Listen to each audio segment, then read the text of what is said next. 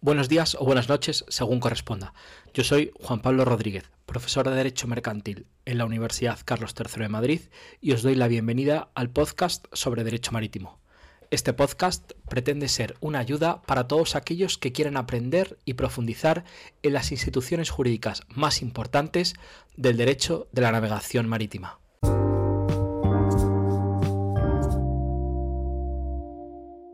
Buenos días a todos. Hoy tenemos con nosotros a Joaquín Monedero. Eh, Joaquín es gerente del Colegio de Prácticos y secretario general de la Federación de Prácticos del Puerto de España. Además, Joaquín, como luego él a lo mejor nos cuenta, tiene una experiencia eh, ingente dentro del mundo de las autoridades portuarias, ya que durante muchísimos años ha estado participando y trabajando en, diferentes puestos en ellas, ¿no? Y además imparte clases en diferentes universidades de España, porque, bueno, entre otras cosas es licenciado en Marina Civil, es capitán de Marina Mercante, eh, licenciado en Derecho, doctor en Náutica, bueno, no, voy a aburrir aquí eh, a los oyentes con el, con el currículum. Eh, lo que sí voy a hacer, Joaquín, es, en primer lugar, agradecerte que te pases con nosotros porque para mí es un, es un honor que alguien de tu prestigio pues venga al podcast para hablarnos sobre el practicaje. Joaquín, muchísimas gracias. Muy bien. Eh, buenos días, Juan Pablo. Como, como, tiene que ser, es un honor para mí estar contigo y con tu, y con tu audiencia. Voy a empezar a tratar el servicio de practicaje. Creo que es una persona muy desconocida, una persona eh, en el negocio, en el negocio, en el derecho marítimo, muy desconocida. Para conocer lo que es el servicio de practicaje, primero tenemos que conocer qué es un práctico de puerto. Un práctico de puerto no es más que un capitán de la Marina Mercante, digo, no es más ni nada menos un capitán de la Marina Mercante que tiene como mínimo dos años de mando. Pero me voy a, ir al origen. Para ser capitán se necesita ser... Eh, Hoy día, grado en náutica primero, luego hacer el TFG, el máster habilitante correspondiente con su TFM, tiene ya la titulación académica. En mi época era eh, licenciado en Marina Civil. Eh, obtienes el título, el título académico por parte de la universidad, pero los marinos mercantes tenemos los títulos profesionales que los otorga el Ministerio de Transporte. Con el, con el título eh, académico vas de alumno a los barcos un año obligatoriamente para obtener el título de piloto de segunda. De piloto de segunda necesitas para ser piloto de primera un mínimo de dos años de navegación con un número de días, 450 eran en mi época, con, con los descansos, descansos y vacaciones, pues se te pueden alargar en torno a cuatro años. Y de piloto de primera a capitán necesitaba otros 500 días de mar eh, con con dos años de, navegación que con los descansos y vacaciones pues se te convertían en otros cuatro años. Por tanto, para ser capitán de la Marina Mercante se necesita un bagaje mínimo de 8 a 10 o 12 años dependiendo de la suerte que tengas para encontrar embarque. Pero dicho esto, una vez que tienes el título de capitán, te puede contratar una compañía, una empresa naviera de capitán y tienes que tener dos años de mando efectivo ¿eh? que, eso se te convierte en otros cuatro años, para poder presentarte a los exámenes de, capacitación para prácticos de puerto que se hacen primeramente en la Dirección General de Marina Mercante, donde hay un temario bastante extenso sobre toda la normativa marítima eh, y por supuesto de maniobra, tipología de buque, etcétera, inglés, eh, inglés hablado y escrito, traducción directa e inversa, eliminatorio, todo, todo y cada uno de los exámenes. Una vez que apruebas en Madrid, estás habilitado para poder examinarte en el puerto donde se oferte una vacante de práctico para un puerto de, de, cualquier parte de España que tenga necesidad de servicio de practicaje concursas con los prácticos, o mejor dicho, con los, con los capitanes que tienen la titulación de habilitación, y si sacan la, mejor mm, puntuación, pues obtienes el nombramiento. Pero el nombramiento, para ser nombrado previamente, tienes que hacer unas prácticas a bordo ya, eh, viendo cómo, cómo se ejecutan las maniobras y porque tú vas a ejecutar esas maniobras a posteriori, un mínimo, un mínimo de dos a cuatro meses y un máximo de seis meses. Si no apruebas las prácticas, tienes que volver a empezar de nuevo en otro puerto con otra convocatoria. Por tanto, el, el ser práctico requiere una formación y una experiencia que no es baladí ¿eh? muy pocas carreras, ni las de medicina, eh, te exigen tantos requisitos para ser práctico. ¿Y por qué te exigen tantos requisitos? Porque en el fondo el negocio marítimo es una actividad donde hay multitud de riesgos muchos intereses en juego y unas cantidades ingentes económicas, no solamente mm, por parte del buque, de las mercancías, personas, pensemos barcos que están llevando 6.000 personas, 6.000 almas a bordo de los buques, ¿eh? nada más que me acuerdo de un podcast que, que, estuvo la señora que llevaba tramitación de siniestros, seguro, y hablaba que el Costa Concordia pues había costado, era el, el daño más grande que había tenido en el mundo del seguro, recientemente había costado 1.500 millones de euros. Cuando analiza el siniestro, pues un descuido de, una persona, ¿no? Un descuido de una o dos personas. Y en eso se, concreta la, la, responsabilidad tan grande que llevan los capitanes y que comparten también los prácticos.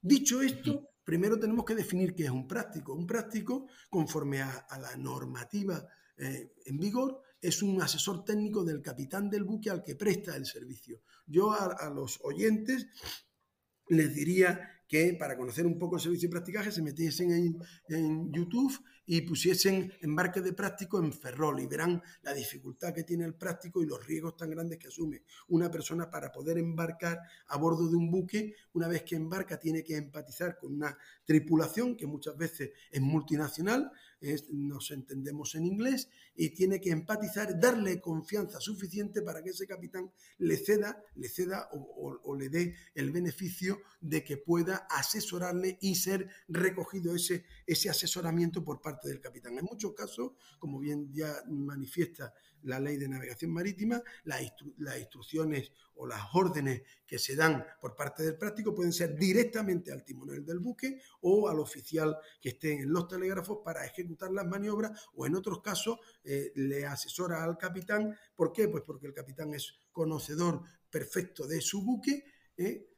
Y además del área geográfica en donde están navegando, que son los puertos, la zona 1 y zona 2 de aguas portuarias. llaman aguas interiores y aguas exteriores portuarias. Yo le llamo aguas tributarias. ¿Por qué? Pues porque cuando entran los buques en aguas portuarias empiezan a devengar tasa de señalización marítima, tasa al buque, eh, pero al mismo tiempo tienen como contraprestación que se prestan servicios portuarios allí, practicaje, remolque, amarre, retirada de residuos, eh, carga y descarga de mercancías, etcétera, etcétera. Tienen toda esa infraestructura debidamente dotada que lo que implementa es seguridad a esa aventura marítima. Por tanto, el practicaje, aunque hay un practicaje de altura, en España está regulado también en el, Reglamento General de Practicaje, el practicaje de altura, pero a día de hoy no, no tenemos áreas geográficas de mar territorial o de zona contigua o de zona económica exclusiva que sea obligatorio el servicio de practicaje. El servicio de practicaje es obligatorio en los puertos de interés general y en los puertos autonómicos, que así lo determina la Dirección General de Marina Mercante, ojo, por seguridad marítima. Y, ustedes dirán, seguridad marítima. Pues seguridad marítima, la terminología de seguridad marítima, tenemos que acudir a la disposición final cuarta del texto refundido de la ley de puertos del Estado y Marina Mercante, donde dice que el término seguridad marítima se entenderá en lo que se refiere a seguridad de la vida humana en la mar, seguridad de la navegación, seguridad del medio ambiente, seguridad de las personas, seguridad de las instalaciones portuarias. Por tanto, eh, el servicio de practicaje nace, nace y existe únicamente por razones de seguridad marítima. Pero ojo, esa seguridad marítima que, implementa el servicio de practicaje también se va a implementar para las emergencias, como, como veremos, que no quiero, que no quiero adelantarme a. En España el servicio de practicaje está regulado en el Reglamento General de Practicaje, Real Decreto 393 del 96, por el que se aprueba el Reglamento General de Practicaje, en el texto refundido de la Ley de Puertos, en el artículo 126 y, 278 a 281 de ese texto refundido, y en la Ley de Navegación del 325 al 328 de la Ley de Navegación. Pero tenemos muy recientemente el Reglamento de la Unión Europea, por el cual se rigen los, los servicios portuarios y la transparencia financiera de los puertos. Entonces, en este reglamento, aparentemente, parece que en su, en su artículo 2.8 viene un nuevo concepto de servicio de practicaje. Cuando uno se pone a analizar ese concepto, pues llega a la conclusión de que tiene sus matices. Y, lo define así el Reglamento General de perdón, el Reglamento de la Unión Europea, en el 393-2017, que dice el servicio de guía de un buque por parte de un práctico o de una estación de practicaje para permitir la entrada o la salida segura del buque en vías de acceso navegable del puerto o la navegación segura dentro de él.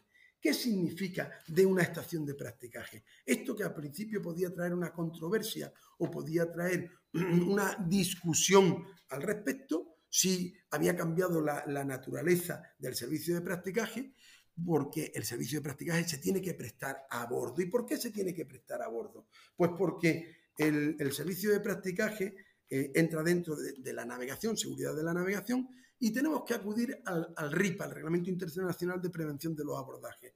Y dice el RIPA en su regla 5, las reglas de rumbo y gobierno, ¿qué quiere decir?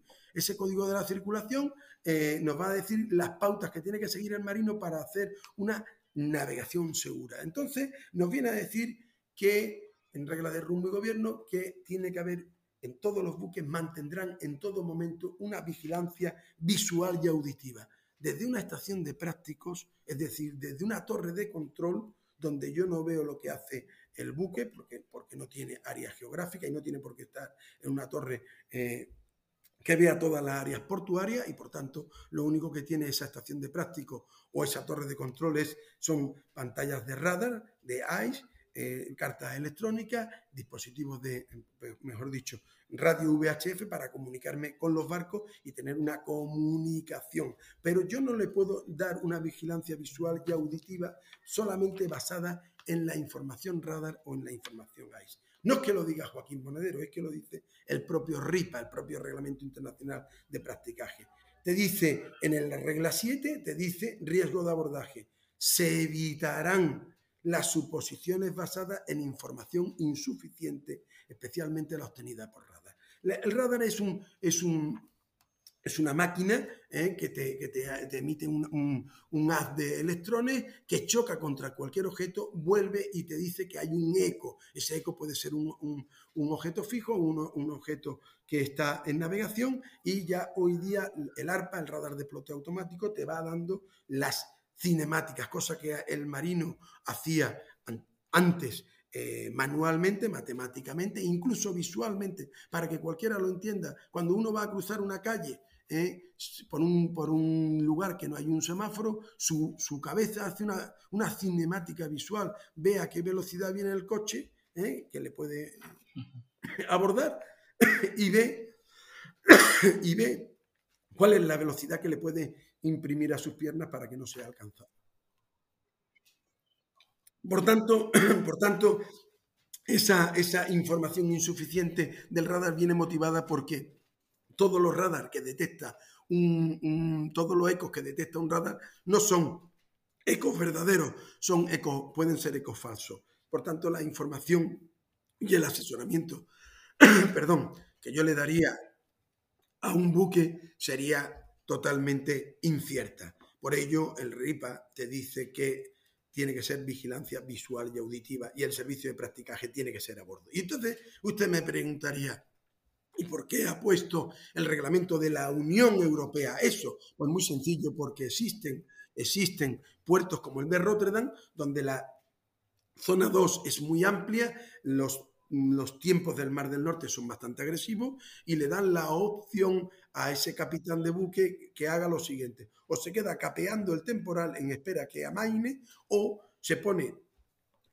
en manos de un práctico en una área de navegación abierta donde va recibiendo una serie de consejos, de asesoramiento, hasta que el práctico puede embarcar bien por vía marítima o bien por vía aérea a través de helicóptero. Pero ¿qué ocurre en España? En España los puertos no son como Rotterdam, sino que son puertos que sus áreas de navegación, quitando Sevilla, pues tienen dos o cuatro, entre, entre dos y cuatro millas, aproximadamente unos ocho kilómetros hasta el punto del Pilot Station, donde, donde el práctico embarca, ¿eh? y por tanto no tienen necesidad de eh, ese servicio de practicaje, porque además es inadecuado tal y como indica el RIPA, porque no se puede hacer ninguna suposición basada en información radar, porque esta no es veraz.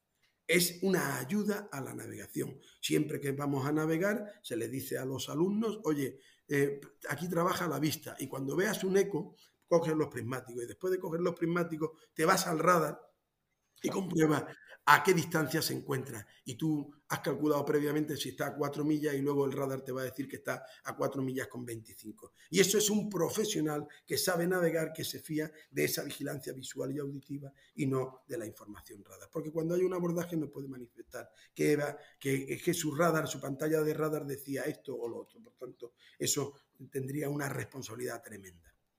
Bien, dicho esto, bien dicho esto, eh, tendremos que acudir a esas, eh, a esas funciones del práctico que sube a bordo de todos los buques mayores de 500 GT. El GT viene regulado por el Convenio Internacional de Londres de 1969, de 23 de junio, por el cual se arquean los buques, es decir, se toman unas fórmulas matemáticas para decir cuál es la dimensión, el volumen, no, es proporcional al volumen ¿eh? esa dimensional, el GT, esa dimensional es proporcional al volumen que tiene un determinado barco y por tanto una determinada capacidad para transportar mercancía, personas o cualquier otro, otro tipo de, de cuestiones. ¿Por qué? Porque el GT no solamente sirve para cuantificar si el o, para determinar si el practicaje es obligatorio o no, sino también para pagar los, las tasas portuarias, para saber si un capitán, o mejor dicho, un piloto de primera puede mandar un determinado buque, o cualquier, o para pasar, o para pagar los derechos de paso por el canal de Suez y por el canal de Panamá, aunque ellos tienen su propio convenio internacional o su propia norma de, de arqueo de buque. Una vez que el práctico sube por la escala, que muchas veces le cuesta y arriesga muchísimo. ¿eh? Podemos manifestar que durante la pandemia eh, ni los inspectores de sanidad exterior querían subir y tenían una obligación de subir porque ellos son los que declaran la libre plática del barco, es decir, que está exento de COVID, que está exento de ébola, pero claro, hay que subir por la mar y, hay que subir en navegación el buque con tu lancha, con olas de dos metros, de tres metros y hay que estar muy adiestrado. Entonces ellos decían que subían cuando el barco estuviese amarrado a muelle y le pusiesen la escala real. Los prácticos suben en cualquier condición para prestar ese, ese servicio. Hombre, si ven que ya hay olas de 4 o 5 metros y ponen en, peligro su integridad física, desisten. O incluso para abandonar el buque, para bajar. Hay veces que no pueden abandonar el buque y siguen a rumbo, siguen a viaje hasta el puerto de destino. Los prácticos tienen obligaciones de servicio público de necesaria aceptación. ¿Qué significa esto? Miren ustedes, el servicio de practicaje, junto con el de remolque portuario, tanto el legislador en el año 96, en el artículo 22, le dice que el servicio de practicaje y el de remolque están a disposición del capitán marítimo correspondiente en todo momento para asistir a cualquier emergencia de seguridad marítima en aguas situadas en zonas en las que España ejerce soberanía, derecho soberano o jurisdicción, es decir, ya sea mar territorial, zona contigua o zona económica exclusiva. Por tanto, los prácticos y los remolcadores eh, son unos elementos de seguridad, unos grupos de intervención, ya no solamente en las aguas portuarias, sino también en, ese, en esas aguas jurisdiccionales españolas, de las cuales tira el capitán marítimo. Es, lógico, son personas que están familiarizadas con el... familiarizadas, no, son expertas en el manejo de todo tipo de buques en el manejo de todo tipo de buques con tripulaciones de, todo, de, cualquier parte del mundo y por tanto esa especialización no la, no la puede obviar el Estado español para subsanar cualquier emergencia que pueda haber. Por esa emergencia o por esa, por esa disponibilidad para, para la emergencia hay que decir que eh, los prácticos no perciben ningún emolumento, ni lo, ni, lo, ni lo persiguen, con todas las responsabilidades que ellos puedan tener. Cuando digo que no perciben ningún emolumento, quiero decir por esa disponibilidad. Es decir, es como si ustedes al, parque de bomberos del aeropuerto de Barajas ¿eh? le dijesen, no, usted solamente si hay algún, algún percance, usted cobra ese día. 500 ¿eh? euros la hora o 300 euros la hora. Por tal. Entonces sería inviable tener un servicio de bombero, un servicio de, ambulancia con médico, eh, ATS o diplomado en enfermería, mejor dicho, y conductor con una, con una UCI móvil. ¿Me comprenden? Eso es lo que tiene el Estado español con el servicio de practicaje y con el servicio de remolque y el servicio de amarre. Ustedes dirán, pero eso no se da nunca. digo, yo que en el colegio de prácticos se reciben todos los reportes de todas las incidencias del mundo, del mundo marítimo portuario español, eh, mm, eh, se, ve con más frecuencia de la, que, de la que uno se espera.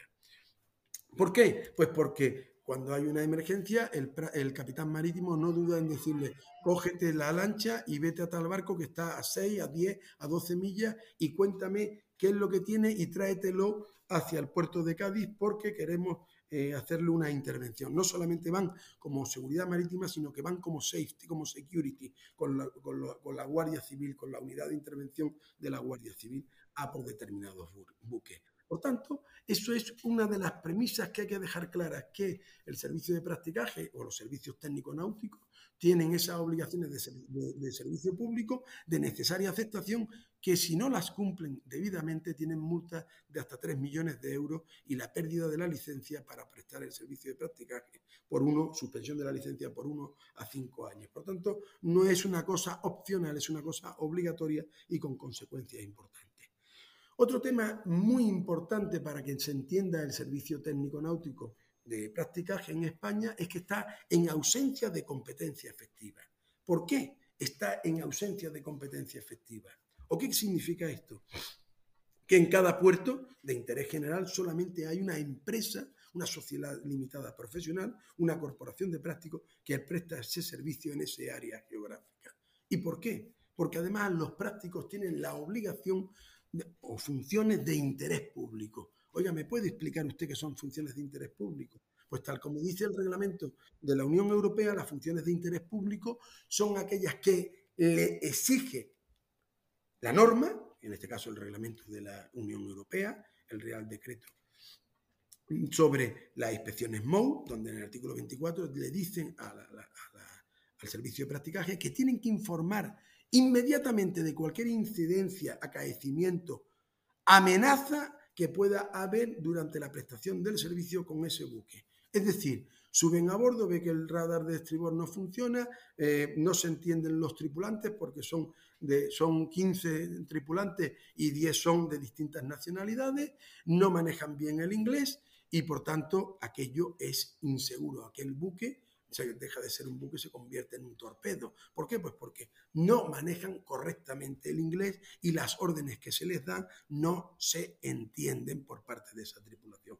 Todos esos defectos, todas esas deficiencias tienen que ser comunicadas o va a bordo de un buque y encuentra que eh, el buque tiene cuatro ejes, cuatro hélices y resulta que una no funciona, pues eso tiene que ser reportado inmediatamente a la Capitanía Marítima, a la Autoridad Portuaria y al colegio. Y acto seguido, la Capitanía Marítima manda el inspector correspondiente para ver si esa, eh, esa deficiencia es susanable navegando o se tiene que quedar el buque retenido en puerto.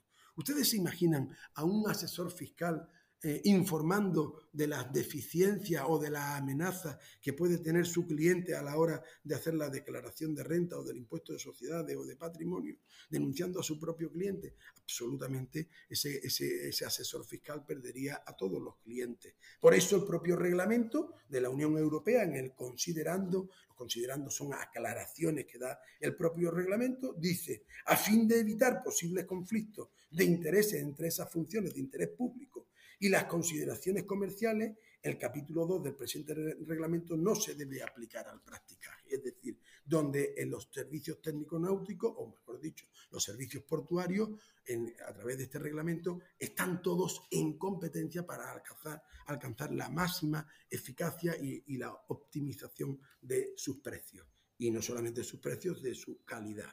Por tanto, ese servicio técnico portuario de, practicaje tiene en su haber tres funciones. Asesorar técnicamente al capitán del buque para que la aventura marítima llegue a buen fin, obligaciones de servicio público, salir, salir a, por el barco en condiciones de, incendio de buque, salvamento de vida humana en aguas portuarias, eh, contaminación marina o cualquier tipo de emergencia que se haya producido, una colisión, una varada, un, encallamiento, una grieta en un barco, una vía de agua, etcétera, que puede poner en peligro no solamente la seguridad de la navegación, la, el medio marino de aguas portuarias. Pero hay otra función, otra faceta puramente comercial de optimización de esos, de esos servicios, de ese servicio de practicaje, que es que el práctico mm, asesora a ese capitán, le da la confianza para llegar a puerto a la hora que tiene que llegar. Los barcos normalmente eh, empiezan a trabajar a las 8 de la mañana, entre las 6 y las 8 de la mañana empiezan a recalar a puerto para eh, minimizar los costes. Pero si empezar a las 8 de la mañana, que está la mano nombrada, digo la mano o las manos nombradas, las grúas previstas, los camiones, todo el mundo previsto para que eso sea eh, optimizado al máximo. Y hay veces que te encuentras unos, unos unas condiciones meteorológicas bastante adversas, de mar, de, viento, y el práctico conocedor de esa área geográfica le dice, esta maniobra se puede hacer, quédate tranquilo, vamos a coger un par de remolcadores, o si tiene potencia y tiene las hélices de proa y los propulsores correctamente, vamos a pasar el breakwater, vamos a pasar la, bocana y una vez dentro el, el viento amaina, 10, 12, 14 nudos y no vas a tener ningún problema y a las 8 menos cuarto estás perfectamente amarrado, echándote las grúas, las plumas de las grúas y dando esa, esa eficacia al sector marítimo portuario. Pues hay que decir también que esas emergencias en los puertos son servicios generales, de las autoridades portuarias. Los servicios generales son aquellos que tiene que prestar la autoridad portuaria sin necesidad que el usuario los solicite, igual que en las ciudades. Miren ustedes, el servicio de ordenar, coordinar y controlar el tráfico rodado en una ciudad es del ayuntamiento a través de su policía local con todos sus medios técnicos de cámaras de circuito cerrado de televisión, de, de, coches patrulla, motocicletas, señales de tráfico. En el puerto ocurre exactamente igual con el servicio de contraincendio exactamente igual. Pero la, ley de puertos le, otorga como servicio general a los puertos, a las autoridades portuarias, servicio de contraincendio, el servicio de salvamento de vida humana en la mar, el servicio de lucha contra la contaminación y todas las emergencias. Ustedes dirán, bueno, pero ¿qué está SASEMAR? SASEMAR tiene su ámbito de actuación, tiene obligación de cooperar pero su ámbito de actuación es el mar territorial, zona contigua, zona económica exclusiva.